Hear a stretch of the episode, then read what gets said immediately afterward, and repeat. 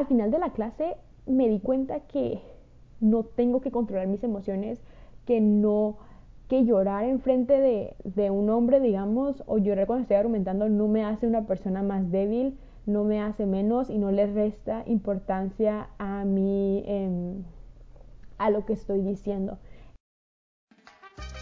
Estás escuchando Latinas a Bordo con Valeria de México, Genesis de Guatemala y Miriam de Perú.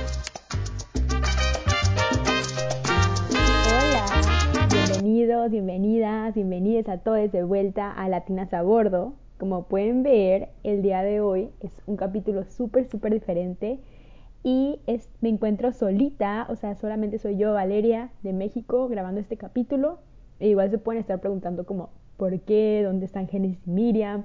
algo pasó, está todo bien, pero pues, o sea, no se preocupen, realmente está todo bien con nosotras, de verdad. Esto es algo que lo estuvimos hablando desde hace mucho tiempo y es algo que queríamos hacer.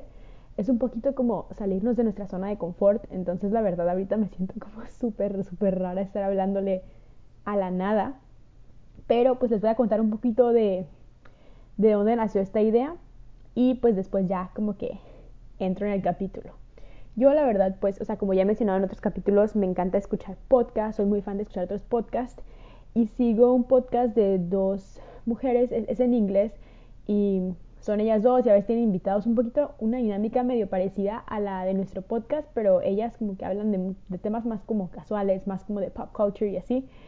Y pues hicieron como solo episodes, así le llamaban, o sea, episodios solas, hizo como una de las hosts y luego a la siguiente semana o a la siguiente par de semanas hizo la otra host. Y la verdad, o sea, como fans, pues se nos hizo como, a mí se me hizo muy padre la idea, porque es como, a veces creo que tienes como muchas ideas en tu cabeza o ciertos temas que te apasionan y aunque está súper, súper padre hablarlo con tus mejores amigas, o sea, me encanta, me encanta grabar episodios con mis amigas, eh, creo que a veces tienes cosas que decir y nunca nos damos esta oportunidad como para hablar un buen rato. Entonces, la verdad, o sea, sí estoy un poco nerviosa, no tengo ni idea de cómo va a salir, eh, no sé si me voy a desviar del tema o no, pero pues voy a hacer el intento, entonces este es mi episodio yo solita y en los próximos meses van a salir el episodio de Genesis solita y luego va a salir el episodio de Miriam solita. No los vamos a hacer seguidos porque sí queremos como tener episodios las tres como en medio, pero pues estamos pues apenas viendo cómo funciona la verdad. Entonces, bueno, ya con toda esta introducción, eh, vamos, pues, vamos a entrar. Bueno, no sé si vamos a entrar o voy a entrar al tema, pero el tema del que yo les quiero hablar es, no está como muy claro, pero es un poquito mi experiencia con el movimiento feminista, pero no tanto eso, sino más bien como, como mujeres cómo podemos argumentar mejor, o sea, a la hora de tener discusiones y así, de qué manera podemos debatir, de qué manera podemos defender nuestros puntos de una mejor manera. La idea de este tema nació de que el semestre pasado tomé una clase en la universidad. Bueno, me voy a regresar un poquito de, como les voy a dar un poquito de contexto de mi vida, porque creo que no he hablado un poquito de eso. Se me hace que la última vez que hablé más o menos de mis planes fue en el capítulo que grabamos ya hace un año, justamente que acababa de regresar de mi semestre en el barco del programa Semestre at Sí, porque me había tomado un año sabático. Entonces, si no han ido a escuchar este capítulo, de verdad, eh, vayan a escucharlo. Hablo como de este programa increíble y también hablo de los años sabáticos, entonces está muy padre. Pero pues hace un año me encontraba en esa situación, me tomé un año sabático y pues se supone que yo entraba a clases en agosto del 2020 y me iba a mudar a mi universidad que se llama St. Lawrence University y iba a empezar en Nueva York y pues iba a empezar la universidad. Pero pues como ustedes saben, el 2020 fue todo un rollo y pues vino el COVID, vino la pandemia, etcétera. Y pues al final no me pude ir por diferentes problemas de la visa, etcétera.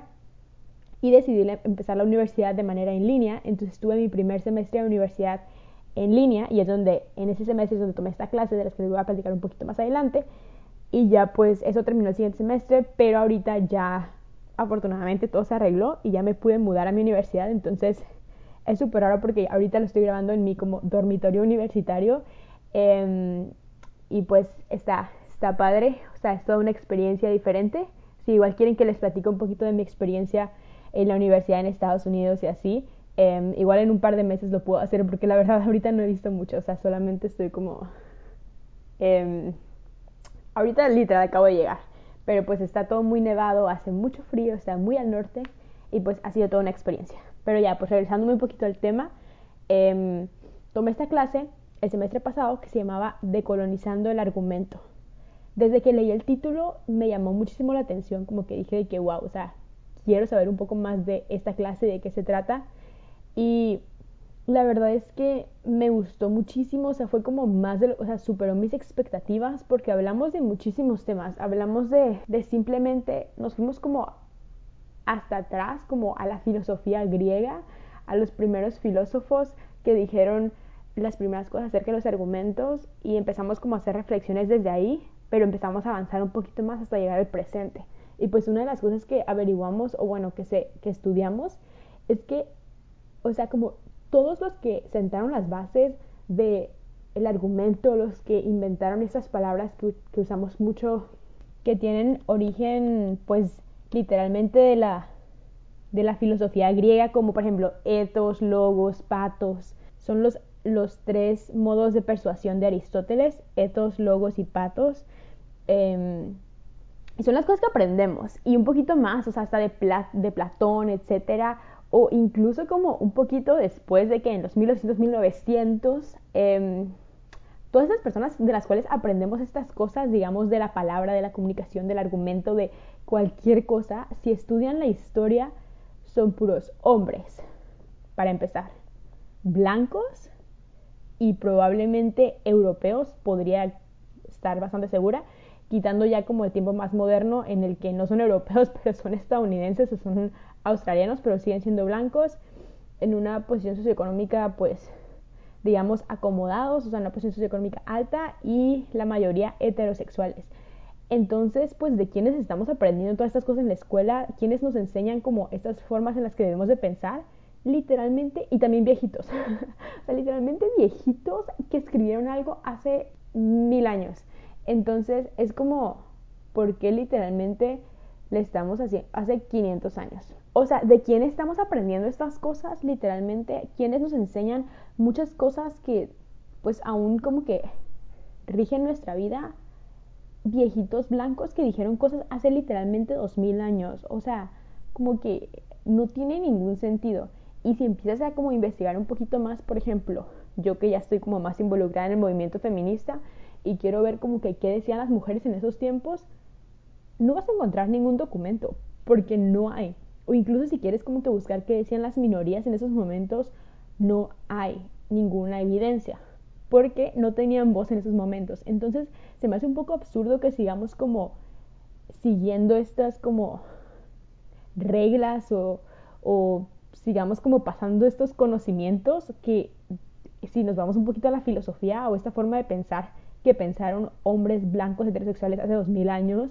Eh, cuando uno, las cosas han cambiado mucho y cuando es la perspectiva de ellos y eso no significa que aplique para todos nosotros y por ejemplo para mí que soy una mujer latina, o sea, de verdad que, que pues no tiene sentido. Entonces esta clase básicamente intentábamos deconstruir todo eso, intentábamos criticar eh, a estos filósofos griegos, pero también leímos como críticas, ya sea de mujeres o de mujeres afroamericanas, etcétera, a estos como filósofos y también criticamos lo que ellas estaban diciendo. Entonces como que todo el curso fue bastante, fue bastante interesante porque fue como de, de pensamiento crítico. Entonces creo que me dio muchas herramientas y pues vimos muchísimos temas. Pero un tema en específico que a mí me llamó la atención desde el primer momento fue el rol de las emociones cuando argumentamos. Este tema para mí eh, me llamó la atención muchísimo porque es algo con lo que yo he batallado eh, en los últimos años, que me, he vuelto un poquito más vocal en estos temas que me apasionan, ya sea como el feminismo, ya sea como el medio ambiente, como la migración, como el racismo, el sexismo, etc. Entonces, eh, bueno, si me conocen en persona, la verdad no soy una persona muy conflictiva, no soy una persona que, aunque crea como en todas estas cosas, no me la paso como corrigiendo a las personas que me encuentro en la calle literalmente, al contrario, de verdad que intento evitarlo lo más que puedo porque no me quiero meter en problemas. No digo que sea como la mejor forma de, de resolver los problemas, pero la verdad es que sí me intento mantener al margen porque no quiero entrar en controversia y no quiero pelear. A veces, a veces también siento que hay personas que, que ya, no sé, como que no me quiero desgastar en esas cosas.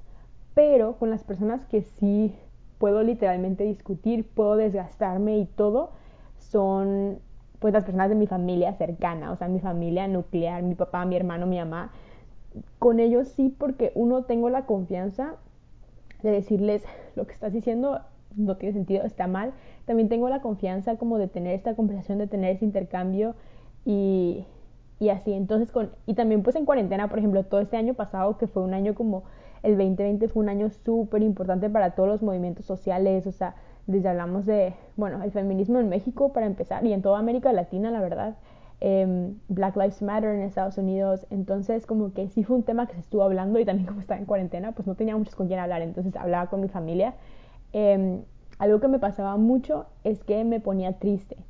Eh, cuando, por ejemplo, intentaba argumentar o intentaba defender mis puntos y más, más, más con el feminismo y más con los, cuando estábamos hablando de, por ejemplo, temas súper delicados como son las violaciones, como son los abusos sexuales, como son los acosos sexuales, los feminicidios. O sea, de verdad esos temas a mí simplemente leerlos en redes sociales me ponen muy sensible. Igual lo menciono porque últimamente ya como que me he informado más, pero pues desde antes, eh, cuando algo que es tan importante para mí, eh, alguien lo desacredita de esa forma y no pueden entender una cosa tan pues no sé, yo lo veo sencillo como el consentimiento, como que, como no culpar a las víctimas, pues sí me ponía muy mal.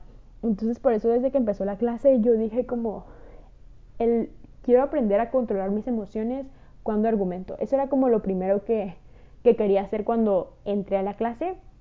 Y la verdad es que la clase, bueno, me encantó porque la profe eh, nos dejaba como explorar nuestros, nuestros intereses dentro del tema. Entonces como que cada quien escribía como que quería, eh, que quería como investigar más, de qué quería hablar, de qué quería, aprender. Entonces, como los trabajos que teníamos, ya sea como presentaciones orales o, o papel o ensayos, eran como súper abiertos porque cada quien podía escribir de lo que quisiera, siempre y cuando tuviera que ver con el tema.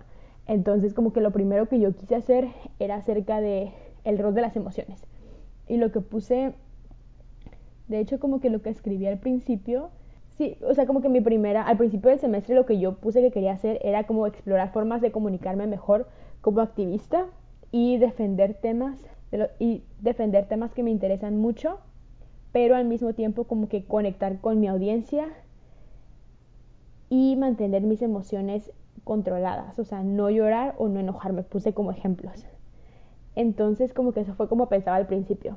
Pero después de investigar, después de leer todo lo que leí, hicimos muchas discusiones en clase y pues la profe increíble de verdad, o sea, aprendí muchísimo de ella.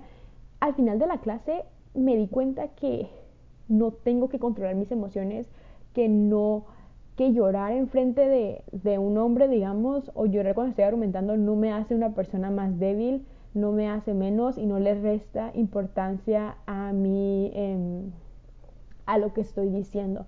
Entonces, eh, o sea, ahorita un poquito quiero hablar como de lo contrario. O sea, ahorita quiero hablar de por qué ahora en este punto de mi vida en el que estoy, creo que eh, mostrar tus emociones cuando estás argumentando en, realidad te hace una mejor ponente, te hace una mejor oradora y es una, mejor, es una manera mucho más efectiva de mandar tu mensaje a la audiencia. Eh, porque lo he comprobado y me puse a investigar acerca de eso. Entonces, como que bueno, un ejemplo de una de las lecturas que, que, que, leímos o que nos dejaron de tarea era una que se llamaba The Use of Anger by Audre Lorde.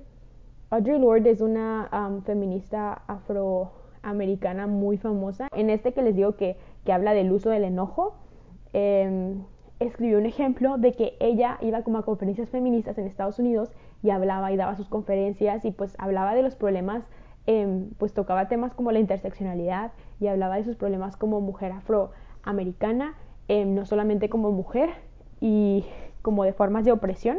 Entonces que después de una conferencia le pasó y que según le había pasado más veces, que se acercó una mujer blanca feminista y le dijo un comentario como que, ay, me encanta lo que dices, de verdad, súper como poderoso, pero podrías decirlo sin enojarte tanto, como que eso me incomoda o algo así.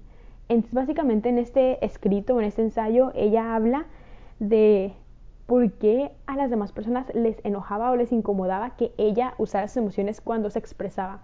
Entonces, cuando yo leí eso, la verdad me sentí muy identificada porque dije, a mí también me han dicho antes, como ya les conté, a mí también ya me han dicho antes que no muestre mis emociones, que digan lo mismo que estoy diciendo, pero que no me ponga sensible, que no me ponga con los que no, que no llore, etc.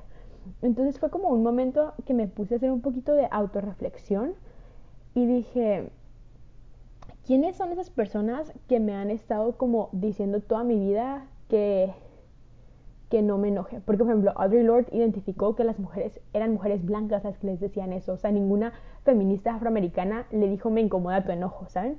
Entonces dije como que quiénes son las personas que se han incomodado más con lo que estoy diciendo. Y la verdad es que había una gran correlación de que eran la mayoría hombres. O sea, eran siempre hombres los que me decían que cuando estuviera hablando de temas feministas no me pusiera alterada, que no, que no me pusiera mal, que no me pusiera sensible, etcétera.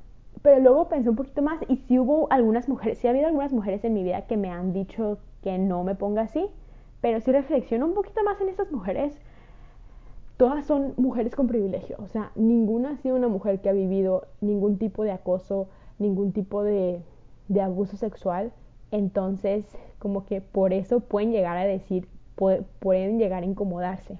Entonces como que ese es mi punto, o sea, ese es como el punto al que quiero llegar. O sea, las personas que no conectan o no tienen nada en común con lo que tú estás diciendo se pueden dar el lujo de incomodarse. Pero una persona que ha vivido lo que tú estás diciendo no se va a incomodar porque lo entiende, porque entiende tu enojo. Entonces regreso un poquito al ejemplo del feminismo. O sea, si yo voy, digamos, o sea, esos temas de feminismo los hablé con mi mamá y con mi papá. Entonces, digo, sí, cuando iba con mi mamá y le contaba lo mismo, le contaba que estaba triste porque había leído de otro feminicidio, que había sido algo horrible, que había sido en la calle, que me da miedo caminar en la calle, que todas estas cosas, ella reaccionaba de una manera completamente diferente. ¿Por qué? Porque es mujer, para empezar. Porque ha experimentado el miedo, porque también ha caminado por las calles de México, porque así como pudo haber sido esa mujer, como fue esa mujer, también pudo haber sido mi mamá o pudo haber sido yo. Entonces como que empatizamos con la situación y por eso no nos incomodamos, porque ¿cómo te vas a incomodar con el enojo de alguien cuando tú también sientes ese mismo enojo y cuando tú también sientes esa misma rabia? Entonces como que... No sé si me estoy dando a entender, o sea, las personas que no sienten esa rabia, no sienten ese enojo, porque son privilegiadas, porque son ajenas a la situación y en vez de hacer un esfuerzo de empatizar y querer entender el punto de la otra persona, aunque no lo hayas vivido, se quieren, se separan aún más, hacen esta división y dicen que les incomoda. Entonces, todo esto lo cuento como para que ustedes hagan una autorreflexión. No sé si me estén escuchando, o sea, no sé si, supongo que la mayoría son mujeres, pero también los hombres. Em, esto pasa mucho con los grupos opresores y los grupos oprimidos, con las minorías y las, y y las que no son minorías. Entonces como que cuando estás defendiendo un punto, incluso cuando eres activista, em, ya sea como de violencia familiar, violencia de género, pobreza, derechos LGBT, racismo, em, identidades, cualquier, cualquier cosa, hasta cambio climático, literalmente. ¿Quiénes son las personas que se enojan con que tú estés mostrando tus, emociones? Son gente que no lo entiende porque nunca lo ha vivido. Entonces, pues con esto literalmente no estoy diciendo que, que una persona que no ha vivido em, acoso, que no ha vivido abuso, no va a entenderlo ni puede empatizar, porque pues no es verdad. O sea, obviamente siempre puedes empatizar, pero lo que sí quiero dejar como súper claro es que les va a llevar más trabajo. Es mucho más difícil para una persona que ha sido privilegiada toda su vida entender los las luchas, entender los problemas de una persona que no ha tenido esos privilegios y que ha tenido problemas que simplemente están tan normalizados en su vida que ya como que pues son cotidianos. Y, o sea, por ejemplo, con eso tampoco yo me estoy poniendo como en la posición de que yo he sido oprimida toda mi vida, porque la realidad es que no, yo también, eh, por eso es tan importante como estar consciente de la interseccionalidad y, y saber cuáles de tus identidades ha sido de la, de la, del lado opresor y cuál es de tus identidades ha sido del lado oprimido. Entonces yo estoy consciente que, por ejemplo, en México, por mi color de piel en México, porque ya meterme en mi color de piel en otros países es otro tema, pero simplemente como mi color de piel en México no me ha causado ni me ha hecho mi vida la vida más difícil a mí. Cuando sé que hay personas que sí se las ha hecho difícil. Entonces, en ese, en ese aspecto yo he sido privilegiada. Entonces, obviamente, por eso es que estoy como tan interesada en esos temas y por eso es que estoy haciendo como un trabajo de todos los días de querer como entender y, y, también porque pues sí me ha pasado algo así en otros países, pero al final no es lo mismo. Entonces a eso voy, como que en esa, digamos, identidad, tal vez yo, yo he estado del lado privilegiado. Pero por ejemplo, en cuanto al género, pues soy mujer en un país machista, en un, en un país sexista y pues en ese lado entiendo el otro lado de las mujeres. Obviamente, pues una mujer que su raza y su género forma parte del lado oprimido, pues es doble opresión que es algo que tampoco yo he experimentado, pero digamos como que he experimentado presión en algunos lados, en otros no, etcétera. Entonces como que a eso voy, eh, como que reflexionan en, en, sus identidades, reflexionan en cuáles son privilegiados, en cuáles son, han sido oprimidos, también está la orientación sexual, eh, pues hay muchísimas. Eh, y después de eso, cuando vean las causas sociales que a ustedes les importan mucho, las causas sociales que ustedes como que defienden, reflexionen en quiénes son las personas que les están diciendo, quiénes son las personas que les están diciendo o las personas que están incomodando. Entonces también como que otra cosa que aprendimos en mi clase que también me gustaría compartir con todos ustedes es acerca de, de lo que le llamaban embodied knowledge, que es como lo que mi cuerpo sabe. La verdad es que la primera vez que escuché este término como que se me hizo un poco raro, la verdad como que no lo entendía la primera, pero ya después de que fuimos como que leyendo, como que ya entendí un poco más a qué se referían, pero pues a lo que se refiere con qué sabe mi cuerpo es, de nuevo, como regresando a tus identidades y regresando a las identidades con las que creciste, ok, eh, ¿qué es lo que sabe mi cuerpo? Entonces, por ejemplo, regresando a los ejemplos que ya estaba usando, cuando hablo del feminismo, cuando hablo de, de, toda esta violencia hacia las mujeres, eh, ¿por qué me enojo yo? O sea, ¿por qué me enojo? eh, ya mencioné que yo soy parte, que he experimentado parte de esa opresión, pero me enojo porque lo entiendo. Me enojo porque lo he experimentado, porque lo he sentido el miedo que sienten las otras mujeres y que sentían las mujeres que luego fueron víctimas de un feminicidio. Entonces, o sea, como que entiendo esta rabia y la siento de que existe la posibilidad de que mañana no llegue a mi casa. ¿Por qué? Porque vivimos en un país en el que la vida de una mujer vale menos que la de un hombre, o sea, es, es, una realidad. Entonces, como que es importante también como que cuestionarnos de dónde vienen esas emociones y por qué las estamos sintiendo. Y pues ya con esto voy a pasar a la última parte que ya como que ya les di mucho contexto, ya les platico un poco de cómo pienso de que hay dentro de mi cerebro y quiero pasar a la parte final que es responder la pregunta de que hice al principio, de por qué es mostrar tus emociones eh, en un argumento es más efectivo que no mostrarlas del todo. Y pues más específico en el ámbito del activismo y así.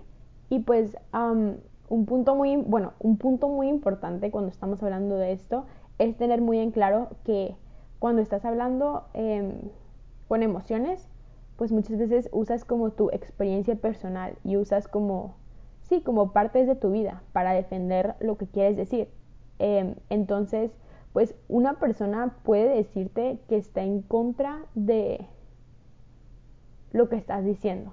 O sea, una persona, tú puedes decir como datos, tú puedes decir como estadísticas, y aunque, digamos, tengas fuentes que las respalden, esa persona puede decir, ay, no creo en esas estadísticas, porque pues, esa fuente no me convence, o lo que sea. Como que pueden, digamos, debatir un poquito todos esos um, datos duros que estás dando, pero digamos, si estoy hablando con mi papá, de nuevo, como regresando al ejemplo de un familiar, o con mi hermano, o con un tío, o con una tía, y me están diciendo que es mentira todo esto de el patriarcado, que no existe, que no hay ninguna discriminación contra las mujeres, que las mujeres ya tenemos los mismos derechos, digamos.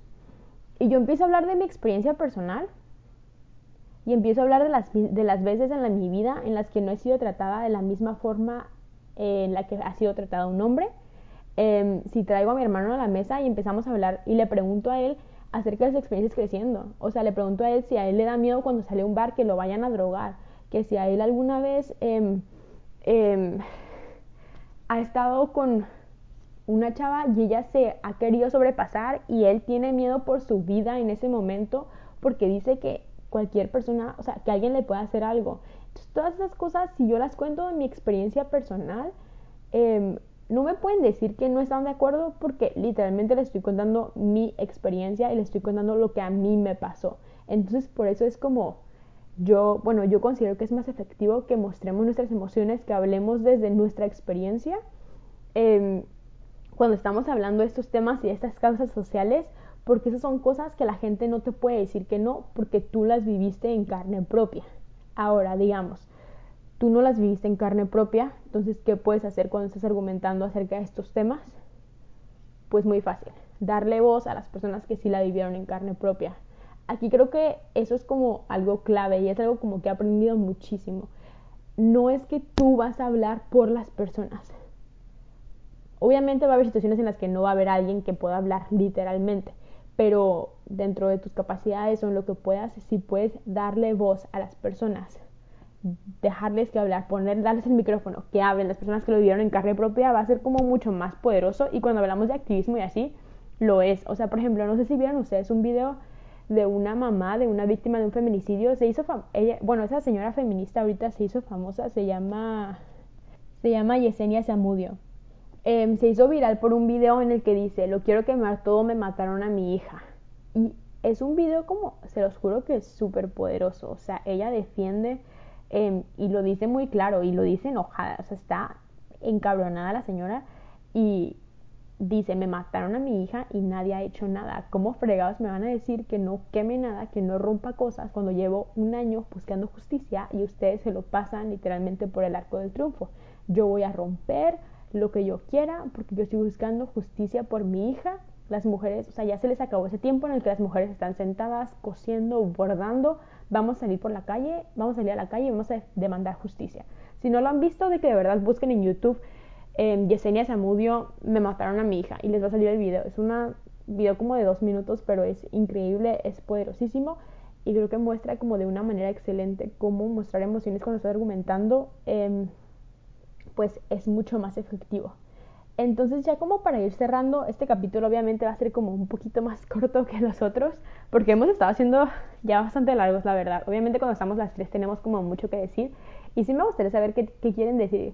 O sea, sí les he platicado de esto a Genesis y a Miriam, em, pero nunca hemos tenido una conversación tan a fondo, entonces sí quiero saber qué tienen que decir acerca de todo esto que estoy diciendo. Em, si quieren saber como que más del tema y así pues no me pueden decir en los comentarios y pues lo podemos hacer. Pero ya como conclusión o como cosa final, eh, les quiero decir mi postura ya personal después de haber tomado esta clase y después de todo el año de cuarentena, que creo que me ha ayudado como a crecer muchísimo como persona em, en esta postura de las emociones. Y es que ya llegué a un punto en el que no me siento avergonzada por mostrar mis emociones.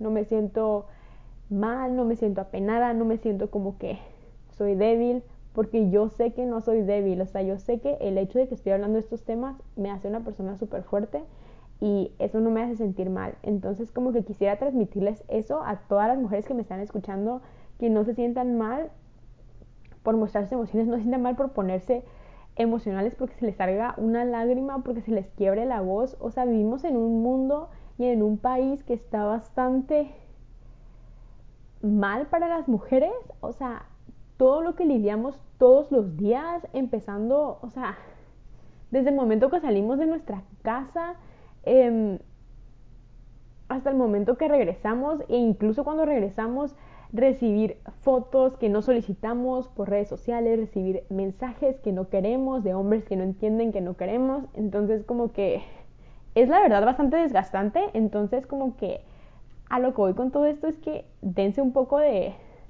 o sea, dense un descanso, dense, dense la oportunidad de sentirse así, dense la oportunidad de llorar, de, de, de hablar de estos temas, pero... Y, y, creo que pues es lo que yo he estado haciendo. Uno, ya no me avergüenzo de mis, ya no me avergüenzo de mis emociones, ni me siento débil, en realidad me siento orgullosa de que tengo la capacidad de empatizar incluso con cosas que yo no he experimentado, porque gracias a Dios, o sea, la violencia que vivimos, todas las mujeres vivimos violencia a diario en México, pero hay de niveles a niveles. Y me siento muy afortunada que obviamente lo que yo he experimentado no, no es nada comparado con cosas horribles que salen en las noticias y eso como que me pone, digo, o sea, me siento afortunada por eso. Pero sí, o sea, de ese chance de sentirse como se sienten. Y otra cosa que yo he hecho que me ha ayudado mucho cuando ya estoy discutiendo, incluso con familiares, que creo que es como lo más difícil, porque yo cuando hablo con, digamos, eh, compañeros de clases o personas que no son muy cercanas a mí y dicen de verdad cosas que yo digo como que, Dios mío, ¿qué están diciendo? O sea, no me afectan ni me ponen triste ni me pongo emocional porque realmente esas personas no me importan mucho. Cuando era cuando me afectaba más es cuando personas cercanas a mí que a mí me importan y que yo quiero mucho dicen cosas que son como ofensivas, que son como, no sé, que descalifican o que, sí, o sea, regresando de nuevo como al movimiento feminista, es cuando personas que yo admiro y que yo quiero mucho dicen cosas ofensivas en contra de estos movimientos feministas eh, o comentarios que vienen de la ignorancia pues son los que me afectan más y son los que me afectaban más. Pero otra cosa que he hecho y que me ha ayudado mucho es darme cuenta que la persona, o sea, cuando un familiar dice que opina cierta cosa de lo que estoy diciendo, es que yo entienda bien que está en desacuerdo con lo que yo estoy diciendo, pero que no está en desacuerdo conmigo como persona. Entonces como que poder separar un poquito lo que estamos hablando de nosotros como personas y nuestra relación como personas, y estoy hablando de familiares que son Em, familia de sangre, o sea, que no... Ok, no quiero como irme de niveles a niveles. Si es una amistad y son o son una pareja, alguien que me gusta, digamos, y continúa diciendo estos comentarios que estoy completamente en desacuerdo, no lo separaría. La neta, yo corto los lazos con esa persona y chao, porque no me interesa crear una relación más, más allá si tienen esa mentalidad pero con familiares que pues digamos ya es mi familia y quiero mucho y van a ser mi familia toda la vida, lo que hago es como separo mentalmente em, lo que estamos diciendo con nuestra relación como personas y de esa manera la verdad es que desde que he tenido como, ya no han sido discusiones, ya no se han puesto como tan intensas porque yo mantengo la calma de alguna forma, o sea, sí me pongo emocional y sí me llega y sí hablo con emoción y todo, pero no me lastimo yo misma o no me voy como mal de la discusión porque como que puedo hacer esta distinción mental. No sé si tiene sentido, pero ese es otro tip que también me ha funcionado muchísimo y ya desde ahí como que siento que todas mis discusiones o conversaciones se han ido como mucho más tranquilas. Y la última, el último consejo de, bueno, argumentar en, en el activismo y todo eso, que le recomiendo a todo el mundo, es de verdad, escojan sus batallas. O sea, esto creo que es como súper, súper importante no puedes, y es lo que yo mencioné un poquito al principio, no puedes discutir, no puedes argumentar, no vas a poder cambiar la forma de pensar de cada persona con la que te atravieses. A veces hay días que me siento muy optimista y creo que muchas personas piensan como yo y hay otros días en los que me doy cuenta de la realidad, incluso más cuando me meto a redes sociales como Facebook o así, de verdad es como lo que veo en esas redes sociales es un poco, asusta un poco, pero o sea, no van a poder cambiar de que la forma de pensar de cada persona que se, que se cruza en su camino. Entonces, como que sean muy conscientes de eso y pues no, y también es súper desgastante, imagínense, como intentar discutir con todas las personas. Entonces, como que, digo, yo lo que hago es que si alguien me pregunta, nunca voy a mentir y nunca voy a como esconder mis creencias ni lo que yo pienso, o sea, no importa quién sea, si una persona me pregunta a mí, yo contesto con la verdad y defiendo mis argumentos. Pero yo no voy a estar diciéndoles a las personas, eso está mal, eso no piensas y así, porque pues al final y al cabo como que, bueno, yo Valeria siento que ese no es como mi lugar y también porque no me quiero desgastar. Entonces las personas que me importan mucho, como es mi familia, que sé que voy a convivir por el resto de mi vida, em, son las personas que yo conscientemente decido tomarme este tiempo para platicar y para tener estas conversaciones difíciles, para escuchar estas respuestas difíciles y, y poder como caminar hacia un pues hacia que todos tengamos una forma de pensar pues más inclusiva, de respeto hacia todos. Em, y la verdad es que muchas cosas han salido buenas de eso. O sea, desde que yo empecé como a pensar como pienso y empecé como a aprender un poco acerca de esto de la justicia, de la equidad, de, de realmente, no, no de la justicia y la equidad que nos enseñan, porque esa luego te das cuenta que no es tan real, sino un poquito de la verdadera equidad que queremos buscar.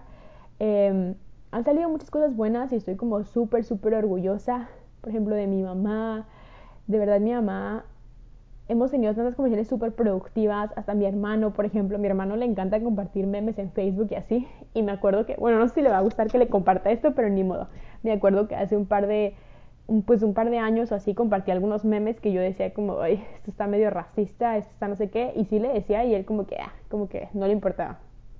Pero en estos últimos, de estos últimos años para acá, o incluso en este último año como que se ha vuelto un poquito más consciente y ha nacido de él el interés de educarse, entonces como que él ha sido el que se acerca a mí y me pregunta acerca de cosas y pues a mí me encanta como poderle ayudar, poderle contar como lo que yo he aprendido, obviamente yo no soy la que sabe todo, pero pues investiga un poquito acerca de estos temas, entonces le comparto esas cosas y se me hace como lo más tierno del mundo que me ha llegado a preguntar como que hey, este meme está problemático o así y ya yo como que digo de que no, está bien o sabes que eso está un poco clasista, te lo puedes ahorrar. Entonces como que si han salido cosas buenas, entonces no se desanimen, si argumenten, si discutan, si abran la conversación de todos estos temas que son sociales, que son súper importantes, eh, pero no quieran cambiar la mentalidad de todo mundo porque se van a desgastar. Entonces, esa es mi opinión básicamente. Espero que les haya gustado este capítulo. Sé que estuvo un poco raro, espero que no haya estado aburrido que hable por 40 minutos. O no sé cuánto vaya a quedar porque voy a cortar unas partes. De verdad espero que no haya estado aburrido, que les haya gustado, que hayan aprendido algo nuevo, que no me haya hecho tantas bolas. Y pues esperen los, los capítulos solas de Miriam y de Génesis, estoy segura que van a estar increíbles. Pero pues el de la próxima semana vamos a estar ahí las tres de vuelta. Entonces, pues esto sería todo. Les recuerdo que nos sigan en redes sociales. Estamos en Facebook, en Twitter y en Instagram como Latinas a Bordo. Ahí, ahí ponemos contenido complementario. Entonces, de verdad, vayan a seguirnos allá. También escuchen nuestros últimos capítulos. El año pasado, 2020, estuvimos como... Subimos un capítulo cada semana. Entonces, eso estuvo como bastante bien. Y tenemos muchos temas súper interesantes. Entonces, vayan a escucharlos. Y pues eh, nos vemos o nos escuchamos la el próximo miércoles. Los quiero. Nos vemos. Bye.